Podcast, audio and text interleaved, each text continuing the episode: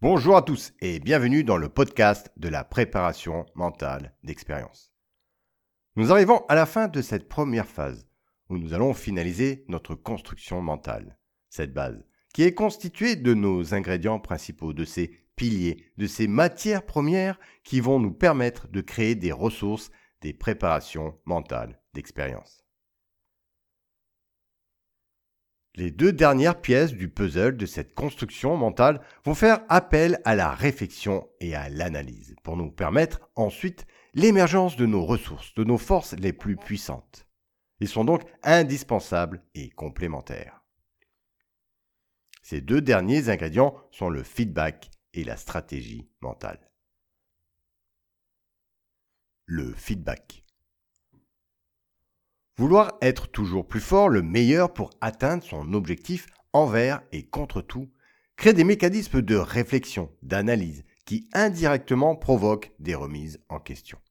La comparaison et l'émulation collective participent aussi à cette prise de conscience. C'est donc par ces retours d'expérience, ces actions vécues, que des mécanismes de feedback apparaissent. Par exemple, lors d'une expérience, d'une épreuve où le résultat n'est pas au rendez-vous, deux étapes se mettent en place. Dans un premier temps, le doute sur nos capacités. Puis dans un deuxième temps, grâce à ces réflexions, boostées par cette envie de réussir, des mécanismes se mettent en place, au fur et à mesure, pour créer des ajustements ciblés et efficaces. Le sommeil, d'ailleurs, est souvent propice à l'analyse de ces actions qu'on effectue de jour. Comme quoi, le proverbe La nuit porte conseil n'est pas une légende. Mais le feedback, cette remise en question objective, cette dissociation de nous-mêmes, ce mécanisme, qui à l'époque était inconscient, ne peut exister, ne peut être pleinement efficace que s'il y a de la motivation dans nos actions, pour nous donner l'énergie nécessaire à cette remobilisation mentale.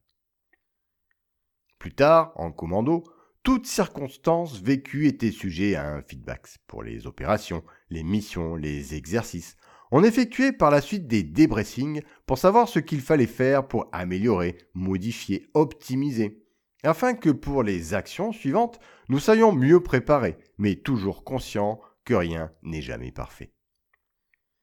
Le risque zéro n'existe pas en opération, en théâtre extérieur, suivant le contexte, tout peut vite tourner en notre défaveur. Le matériel, le personnel, les conditions climatiques et les éléments extérieurs terrestres sont des facteurs qui peuvent changer, se modifier suivant la nature des situations, et que l'on ne peut malheureusement pas maîtriser à 100%. C'est par ces retours d'expérience que l'on avançait, que l'on se préparait mentalement pour se rapprocher de ce fameux risque zéro. Cette habitude finissait par s'ancrer inconsciemment et nous permettait par la suite de se remettre en question plus rapidement face aux difficultés, aux différents obstacles que l'on pouvait rencontrer afin de trouver des solutions, des possibilités, des plans B. Ce feedback, ce retour d'expérience sur nos actions, nos premières actions, est indispensable pour progresser, pour s'améliorer, pour faire les réglages qui vont nous permettre de mettre en place une stratégie mentale, qui est notre neuvième et dernier élément. La stratégie mentale. Une fois que la machine est en route, qu'il est possible de réussir, des stratégies mentales se mettent en place pour atteindre son objectif. Des stratégies de performance, d'endurance, de concentration, de réflexion apparaissent inconsciemment. La prise de conscience de ce mécanisme n'existait pas jusqu'à présent. On parlait plutôt de motivation, de volonté, de détermination. On disait que l'on était fort dans sa tête. C'est souvent par un désir, un besoin déterminé qu'on met en place ce mécanisme. On crée des images de nos meilleures actions pour leur donner une réalité, une possibilité. L'intensité de nos formations, qui créait de la fatigue et du stress, ne permettait pas toujours d'avoir la lucidité demandée. On devait développer rapidement des stratégies pour réussir les différentes épreuves. La visualisation, entre autres, permet de créer des images de réussite avec des actions toujours plus élaborées, des mécanisations gestuelles, techniques. Ces préparations mentales de stratégie étaient devenues indispensables pendant les épreuves, déjà pour gagner en performance, mais surtout pour nous éviter d'être blessés, synonyme d'élimination. Plus tard, en commando, par ces apprentissages, ces nouveaux automatismes, on reproduisait ces mécanismes de stratégie dans les différentes circonstances que l'on pouvait rencontrer, en les adaptant, les améliorant.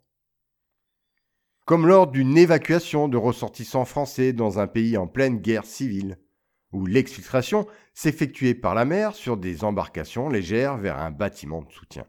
Il fallait gérer les éléments hostiles, les passagers, la navigation face à une mer qui se formait dangereusement. Faire preuve de lucidité, de stratégie mentale pour s'adapter rapidement à ces imprévus était indispensable pour mener à bien notre mission. Fort de ces expériences et de ces résultats, la motivation et la détermination apportent des ressources supplémentaires pour continuer dans la durée et créer de nouvelles stratégies.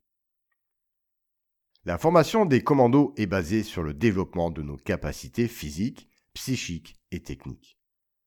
Tout était mis en œuvre pour nous pousser dans nos retranchements les plus extrêmes, car notre vie et celle de nos camarades et la réussite de nos missions en dépendaient. Il fallait donc être capable de faire face à tout type de situation. On nous apprenait à nous préparer mentalement pour réagir rapidement et efficacement à tout événement inattendu. Cette stratégie mentale, ce dernier ingrédient, est le lien entre notre construction mentale et la création des outils ressources des préparations mentales, que nous verrons dans les prochains podcasts.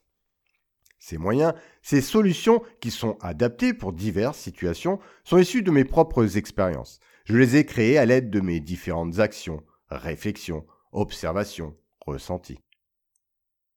Certaines, vous verrez, sont simples et naturelles, connues et reconnues. Vous les utilisez sûrement sans le savoir, comme moi à ce moment-là. Notre mental est prêt à faire l'effort, car tout est possible. Et j'en suis la preuve. Je suis comme tout le monde, de taille normale, pas plus fort que les autres, mais quand je le veux vraiment, mon mental prend les commandes. Dans notre milieu, on disait qu'on affichait, un synonyme de motivé, déterminé, prêt à tout pour réussir.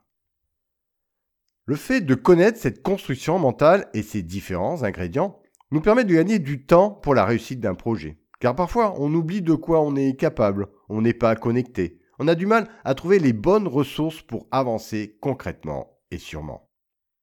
La logique de ce processus de construction mentale permet à notre cerveau de l'enregistrer plus facilement et durablement. Il deviendra alors, avec un peu d'entraînement, de répétition, un automatisme qui se déclenchera ensuite naturellement quand on souhaitera réussir un objectif. Nous sommes capables de créer cette dynamique explosive. C'est le but de cette construction mentale, prendre conscience que l'on a toutes les capacités de réaliser nos rêves. Mais avant de passer à notre bibliothèque de ressources, je vous invite à réfléchir à ces deux derniers ingrédients que sont le feedback et la stratégie mentale. Qu'est-ce que j'ai réussi dans mes premières actions? Qu'est-ce que je peux retenir de mes premières actions? Si je devais modifier une chose dans mes premières actions, ce serait quoi? Qu'est-ce que je peux améliorer dans mes premières actions? Quelles sont les nouvelles actions que je peux mettre en place? Qu'est-ce qui pourrait m'aider pour réussir mes prochaines actions? De quelle façon, en faisant appel à ma volonté, ma détermination, je peux être meilleur dans mes prochaines actions? Quelles ressources, quels atouts qui m'appartiennent, je peux utiliser pour avancer vers mon projet.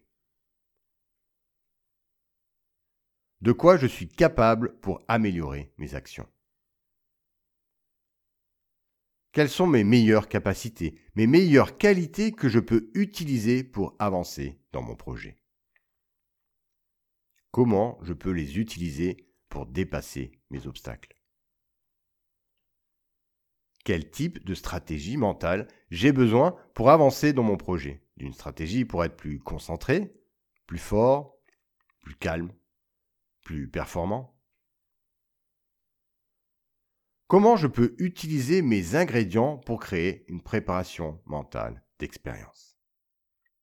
Voilà, c'est sur cette dernière question que se termine cette première phase, qui est cette construction mentale.